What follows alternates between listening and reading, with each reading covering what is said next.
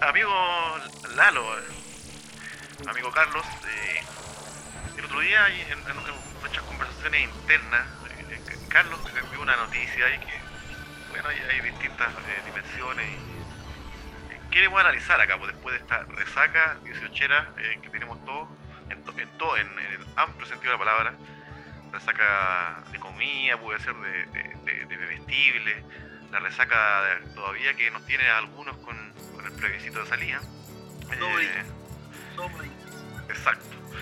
Carlos nos envió ahí en, una noticia que a mí, la verdad, aquí no queremos discutir. Pues, eh, eh, un, campeonato, comillas, mundial de asadores en el, cual Chile ha salido campeón. Y, después de, de, bueno, este reciente 18 donde en este país se come mucho asado, eh, hemos decidido eh, transportar nuestras opiniones por las ondas radiales. Eh, Carlos, me gustaría que, comenzara explayándose un poco más. Yo tengo una opinión con respecto a este tema. Lalo, me imagino que igual, pero ¿cómo estamos? Carlos, ¿cómo está la guatita después de este 18 de cuatro días? Bueno, con, con, un permiso, un pequeño paréntesis de parte de nuestra nutricionista personal, nos dijo, tienen permiso para tomarse unas vacaciones dieciocheras y por supuesto hoy, el día siguiente del feriado, eh, continuamos con ese permiso. Yo, pienso que mañana recién vamos a retomar la rutina eh, en torno a la agüita, ¿cierto? Y etcétera. Y claro, justamente Gustavo, eh, más allá de la noticia ¿no? que, Chile nuevamente le ganó a Argentina en la competición internacional, en este caso de asado, eh, imagínate cómo estarán si Chile va al Mundial, Lalo, sería ya, pero... Queridos amigos, un fuerte abrazo por ustedes. Pero, mira, yo quiero partir solo con esto. Lo primero, Gustavo, es, es, que, es pedirte ayuda. Mira, el, en relación al famoso asado, ¿no? yo me declaro totalmente incompetente, no es para nada un, una de mis virtudes, cualidades, le tengo un respeto único porque me imagino si han tenido la oportunidad de hacer un asado y que les vaya mal, el trauma que queda luego de que el desperdicio, el, gasto grande sea, sea enorme y lo peor de todo es sobre todo en estos tiempos. Sobre todo en estos tiempos y lo peor de todo es poner la cara ¿no? a los invitados y decir, aquí está un humilde chicharrón y está todo rostizado, pero lo peor de todo es que no está ni cocido. Entonces, es, solo contarles como anécdota que el 18 nos juntamos con mi familia, mi grupo más pequeño, y estábamos los varones ahí frente a la parrilla. Un conocido de ustedes, por supuesto, mi hermano Giovanni, eh, asumió el rol de, ah. de asadero y él se declaró por supuesto experto luego de que había hecho hace como una semana un asado, el primero de su vida, y le había quedado bueno.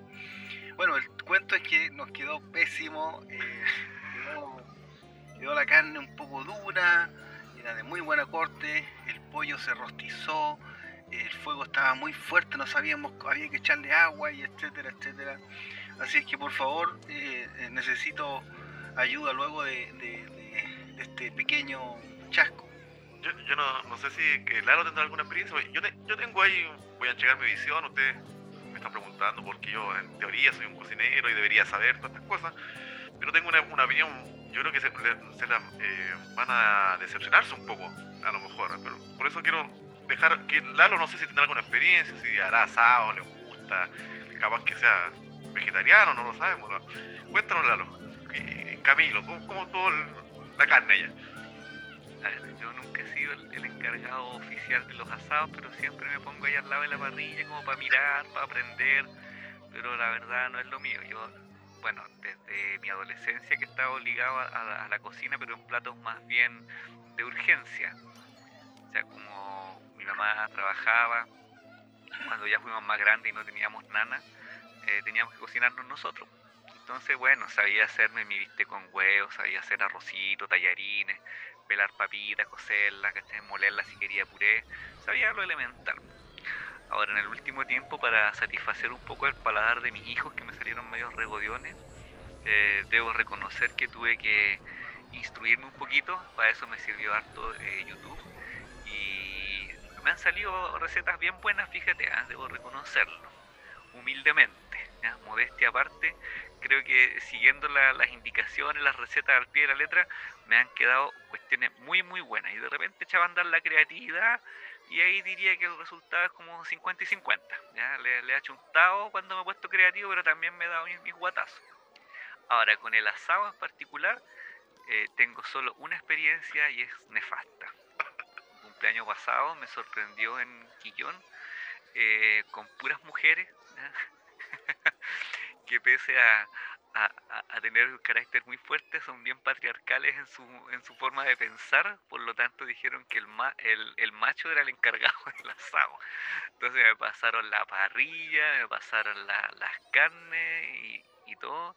Bueno, el primer drama fue hacer el fuego, tuve que preguntarle a, un primo ahí vía videollamada, pero conseguí prender el carbón pero después eh, es toda una técnica estar dándole vuelta a las cositas, echándole la sal, ¿cachai? Que, cuando, cuando, bajáis o subir la parrilla, que el pollo va primero, no, horrible, horrible, se me quemó el pollo, se me quemaron las longanizas, eh, y como decía Carlito, o sea, la carne se me ennegreció por fuera, pero por dentro estaba cruda la weá, entonces no, loco, horrible, horrible, para nunca más en mi vida hacer un asado. Todo lo que puedo decir. Ese nunca más, no, Gustavo, necesitamos ayuda. Lamento, amigos míos, eh, decepcionarnos un poco porque, a ver, voy a tratar de ser breve. Primero que todo, yo, eh, si bien es cierto, soy cocinero, me dedico de alguna manera a la cocina, pero mi, con el devenir de, los tiempos, eh, yo tomé una cierta decisión con respecto a los asados por varios motivos.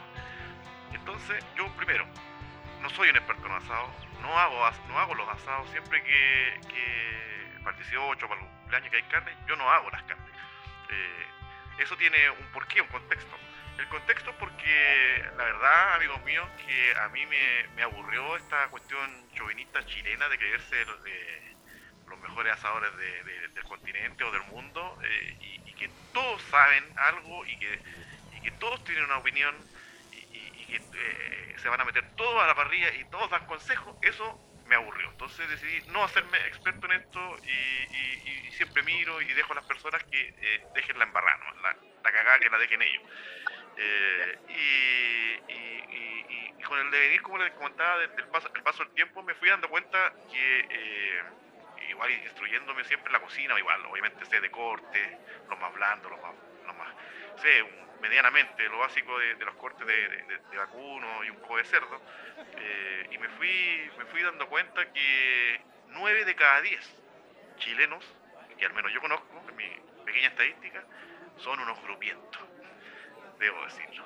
Todos dicen saber mucho y la verdad es que saben muy poco. Eh, he visto unos crímenes de, he visto unos personajes que se llenan la boca hablando de que son los tremendos asadores y, agarran unos lomos petados los sellan y después cuando se ven muy cortos de tiempo van y lo cortan en pedazos y desangran. Esto, ese error que los argentinos dicen que jamás tiene que hacerse, aquí lo, a los expertos lo he visto haciéndolo mucho.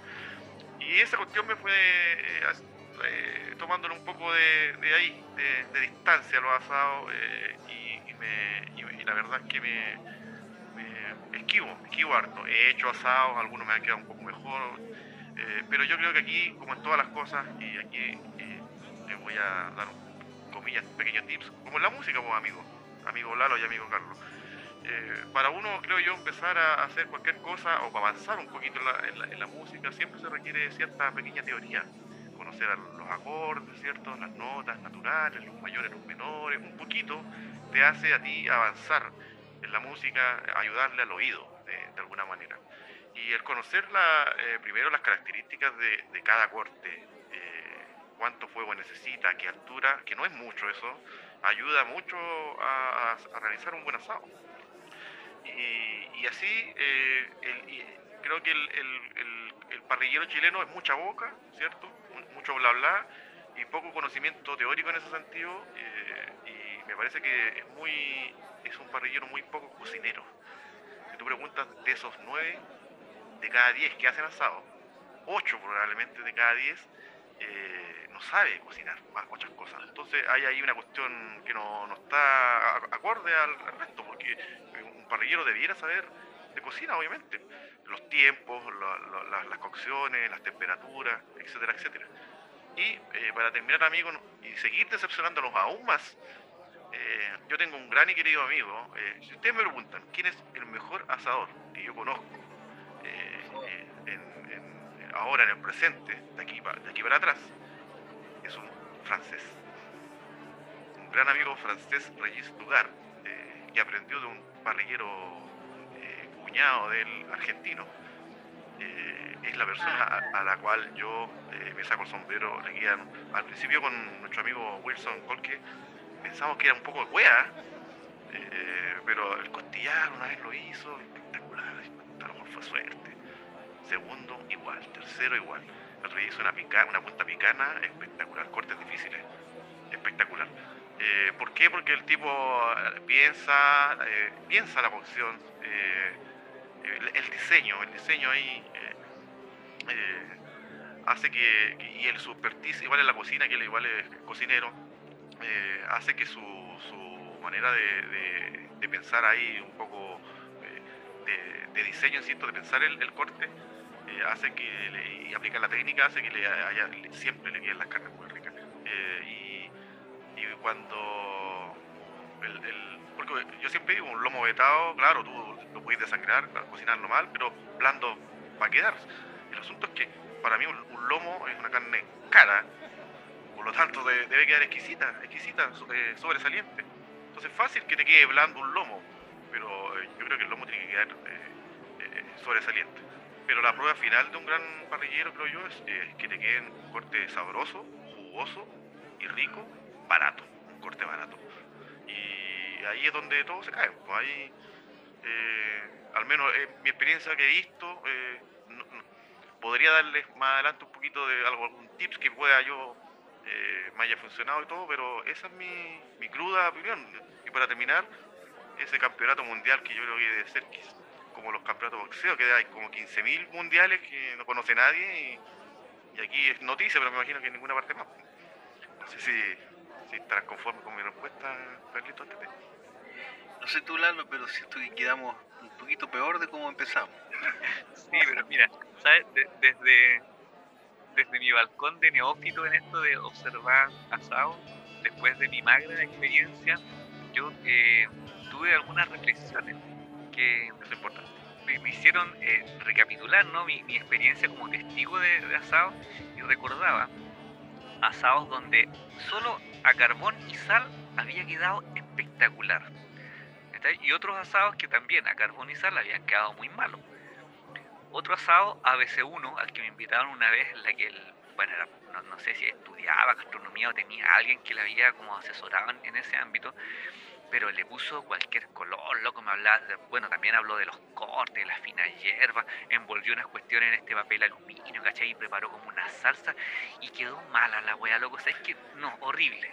Entonces yo decía, no, no va, no va en eso la cuestión. Y también he ido a otros asados con, más recursos, ¿no? Donde le, ponen ahí la hierba, que una matita de no sé qué cosa para salpicarle y todo. Y también, ¿cachai? Espectacular. Entonces, claro, uno dice, hay, hay, hay una ciencia, no es, no es tan llegar y tirarle la sal a la, a la, carne y tampoco es, llegar y saturarla de cuestiones para que te quede algo bueno, ¿cachai? Hay asados sobrios que a pura sal pueden quedar espectaculares, ¿cachai? Pero también hay asados que poniéndole todo el chamullo y sabiendo dosificar ¿no? las porciones, las raciones de, de condimentos y hierbas, también pueden quedar muy buenos. Pero eh, yo creo que es un, rubro que, requiere instrucción, ¿no? es llegar y pasar de lo, de lo meramente observacional a, vivir la experiencia de estar a cargo de un asado. No, creo que no eh, hay, debe haber un pasaje de, transición ahí en el que uno acompañe, asista tal vez al, al asador, le pase cositas, más allá de estar mirándolo, que en algún momento uno le toque, ¿no? Participar, ya sea eh, humedeciendo, no sé cómo se dice técnicamente, humedeciendo la carne con alguna agüita, con, con aliño, cosas pero yo creo que tiene que haber ahí un, paso de transición entre mirar cómo se hace el asado y, tomar ya el, las cositas, porque también a última hora eh, me pasaron como unas tenazas, ¿no? Porque yo hasta daba vuelta la carne así con, a, tenedor. Y claro, se te arranca, la vais deshaciendo y no, pues y hay una herramienta especial para tomar la carnecita así, aplastarla, apretarla, ¿no? Y darle la vuelta y espectacular. Pero no, hay, hay, que, hay que instruirse. Ese es un gran tema, creo yo, eh, el dónde hacer el asado y con qué hacer el asado. O sea, en los materiales, como siempre sabemos, ¿verdad? Hemos, hemos tenido largas conversaciones con nuestro amigo Gustavo y Álvaro respecto del el arsenal de cuchillos a propósito de, nuestro amigo Álvaro. Eh, yo, yo cuando descubrí con ustedes la, la relevancia que tiene un buen cuchillo a la hora de trabajar, de verdad que me cambió la vida. O sea, yo voy a algún lugar donde no hay un cuchillo decente y es terrible la experiencia de picar, de cortar, porque tú ya te acostumbras a la herramienta.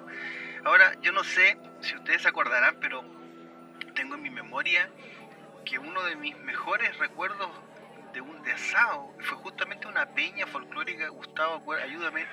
Me invitaron, no sé si tú, Lalo. Lalo creo que igual de una peña, llegué a un lugar así, pero ultra under. Había una nube de humo en esa época, estaba hablando de harto rato atrás eh, y de pronto me acerco a la parrilla humildemente, ¿no? Y había un tipo que no me recuerdo quién, era, pero me miró a la cara y me dijo al tiro un corte delgado y bien cocido, ¿no? Es como que, no sé, descubrió que yo era un, neófito en el tema de las carnes. Y resulta que me sirve en el plato uno de los mejores cortes, justamente el halo a pura sal, no sé. Pero lo disfruté, me acuerdo.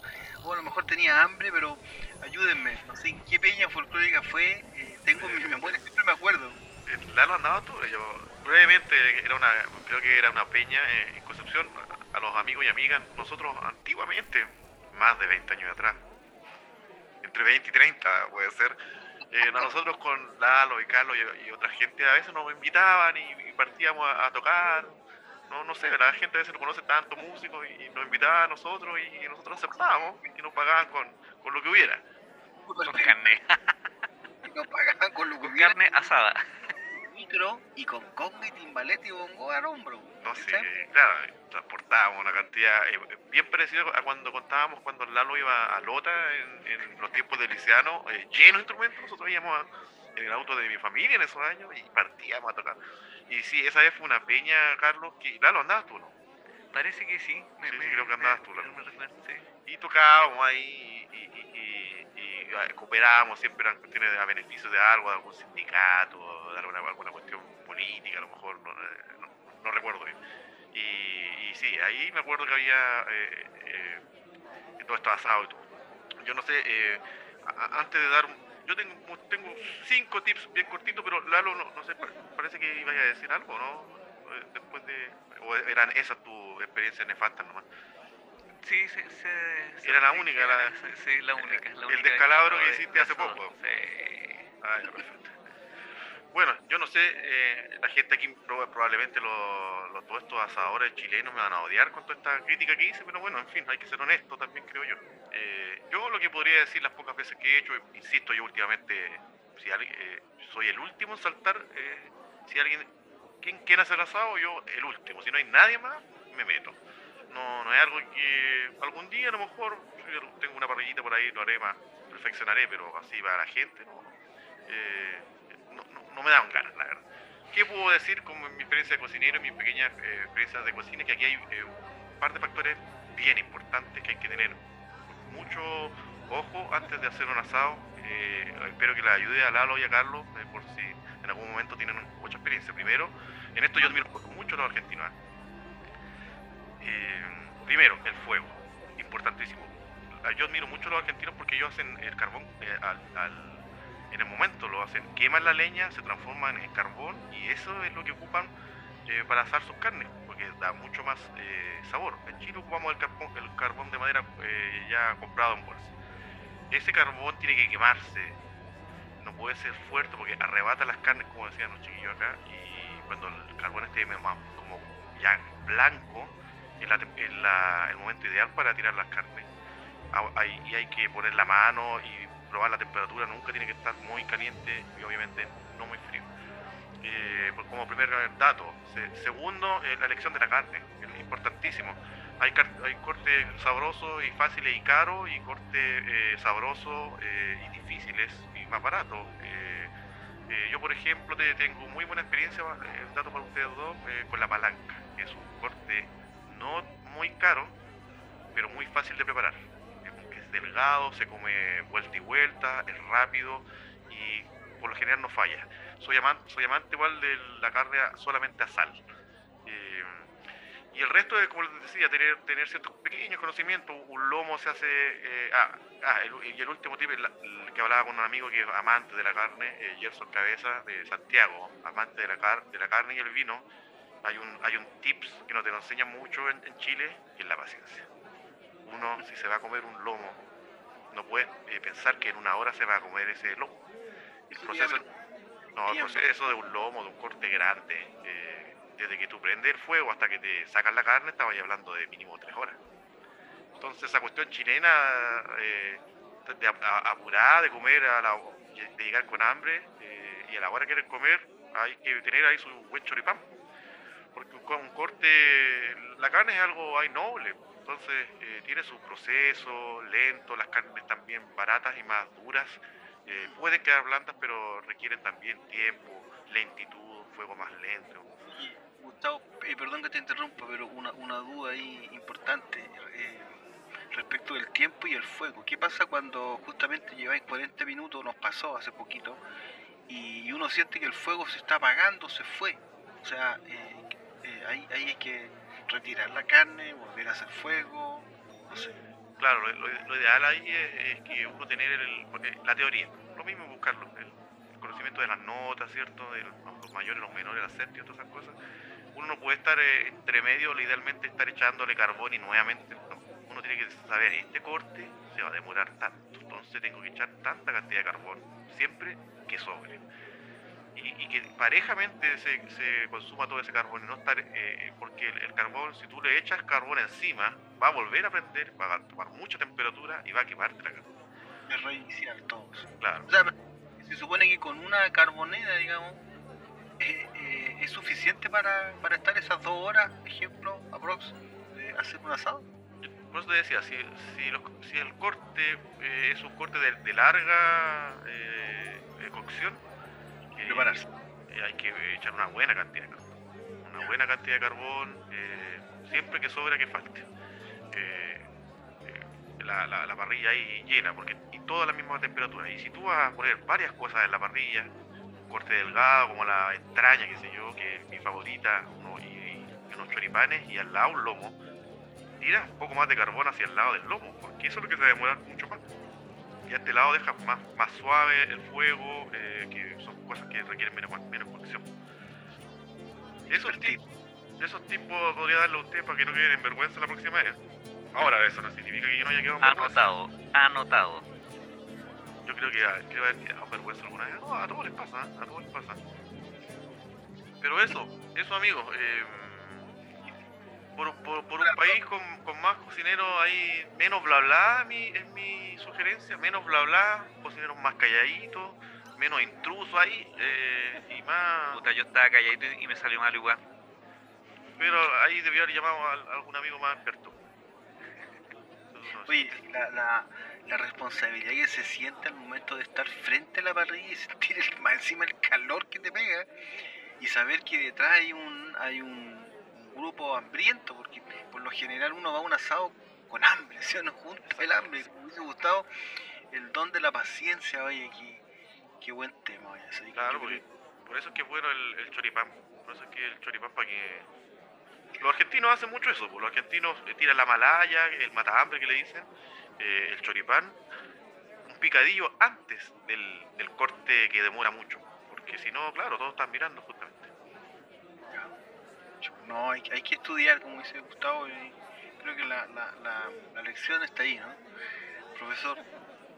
Sí, vamos a... Bueno, hay un, hay un, no, lo vamos a nombrar porque nosotros somos tan escuchados que también, ¿para qué vamos a hacer publicidad gratis? Pero hay un tipo ahí en YouTube chileno que la verdad es que eh, sabe harto, es muy bueno, eh, da muy buenos consejos, el tipo sabe harto, quizás se llamar por ahí profesor, pero el tipo, no, el tipo sabe harto. Ahora, yo le vi por ahí algunas entrevistas que el, tipo al, al poco andar de, este canal, eh, eh, él tuvo que aprender cocina. Se, puso, se estudió de manera autodidacta, empezó a informarse porque se dio cuenta que no era suficiente eh, saber hacer un par de cortes, sino que tenía que, para empezar a hacer más cosas y- y perfeccionar su técnica, había que estudiar un poquito, leer todo esto que estábamos diciendo. Profesor Lalo, ¿alguna duda? ¿Aporte? No, no, a, modo de conclusión nomás, pues, queda claro que, que requiere eh, instrucción, o sea, no, es llegar y pararse frente a la parrilla y echarle para adelante. Queda claro que hay el personaje del que tú hablas, eh, se dio cuenta también de aquello, pese a lo mejor haber tenido experiencias previas a, cargo del- de la parrilla, pero cuando ya lo tomas como una, una faena más seria, eh, o en el caso de él que tal vez está dedicado a, a- a publicar videos periódicamente y que tiene que ir renovando su, su stock de, de recetas y de platos, sí, por supuesto que, que vas a requerir que alguien te, te instruya o, o recopilar ¿no? fuentes y, y recetas y di- distintas maneras de, de preparar no, no solamente un asado, sino que cualquier cosa. Pero sí, sí, para, la próxima ya ten- tengo anotada ahí la, la palanca. Sí, me encanta hagan. Don Carlos, palabras al cierre. Sí, bueno, solamente eh, mientras hablábamos del tema se me venía un poco a, la memoria mis primeros pasos en la cocina. eh, eh, están, sí, es muy gratificante, es ingrato a veces, como lo acabamos de recordar, pero por cierto que es un gran desafío para, para todos. A, a propósito de educación, que está acá el profesor Lalo, siempre he pensado que la cocina debería ser parte de la formación integral de- desde pequeño, o sea, no solamente verlo como una parte o como una costumbre tradicional que lamentablemente sabemos que por, por temas de, de- productividad hoy en día los niños no pasan tiempo en la cocina, o sea, es solo la comida chatarra que podemos eh, llevar hacia el computador. Pero estoy, estaba pensando en, en, en- en estos utensilios que hay en torno a la cocina y también a propósito de fuego y parrilla, del disco, de la plancha, del horno de barro. Aquí en Loto ustedes saben la, tra- la tradición en torno a los hornos grandes, gigantes de barro. eh, pero todos estos pequeños formatos que contribuyen finalmente a que la experiencia en, en- la cocina sea majestuosa. Hay, hay una... eh, yo he tenido experiencias realmente que te marcan de, de por vida, porque eh, justamente hay alguien detrás que, que tiene una sabiduría a la hora, no sé, cuando probé las machas a la parmesana, me acuerdo Gustavo en tu casa, no, no, yo no, no recuerdo antes de haber sido tan impactado por ese sabor.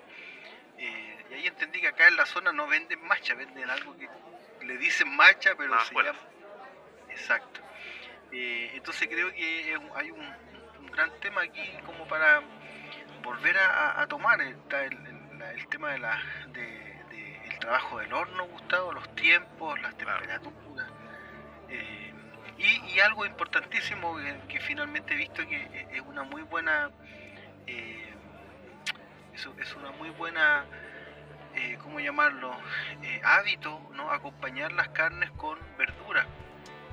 El, el morrón asado en el horno, para mí también ha sido un gran, un gran descubrimiento cómo esa, esa zanahoria, ¿cierto? Puede eh, impactar en el paladar porque eh, finalmente el sabor que toma y la textura es totalmente distinta a la que uno acostumbra en sopas o cuando están duras en ensaladas. Entonces, eh, harto tema, sí, harto tema.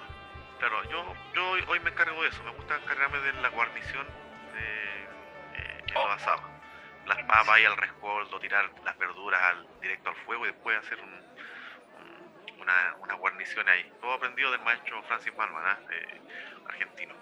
Eh, amigo, yo, ah, yo el último solo tip, comillas, es que, bueno, quería resumir todo en que eh, estos tips, tips que di de, de paciencia, de estudiar un poquito, etcétera, etcétera, eh, finalmente están relacionados con el cariño.